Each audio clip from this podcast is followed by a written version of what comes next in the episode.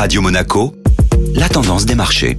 La tendance des marchés avec la Société Générale Private Banking. Bonjour Laura Guial. Bonjour Eric. Les marchés étaient portés par les résultats hier. Les marchés actions européens ont rebondi hier, aidés notamment par des résultats d'entreprises bien accueillis par les investisseurs et par une légère baisse des taux longs obligataires.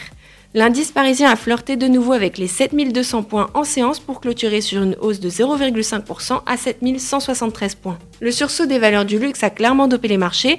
Hermès, Kering et LVMH grimpaient de plus de 2%, soutenus notamment par la forte croissance trimestrielle des ventes de Richemont et les prévisions de bénéfices encourageantes du britannique Burberry. Outre-mer, les banques Morgan Stanley et Bank of America ont ouvert en hausse aux États-Unis après avoir publié des résultats supérieurs aux attentes. Ces résultats rassurent les investisseurs après la tonalité mitigée des résultats de la veille. Quelles seront les annonces du jour? Les chiffres définitifs de l'inflation de décembre en zone euro seront publiés à 11h.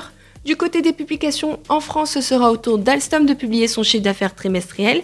Aux États-Unis, American Airlines publiera ses résultats du quatrième trimestre avant l'ouverture de Wall Street. Puis, nous aurons ceux de Netflix après la clôture. Bonne journée à tous Société Générale Private Banking Monaco vous a présenté la tendance des marchés.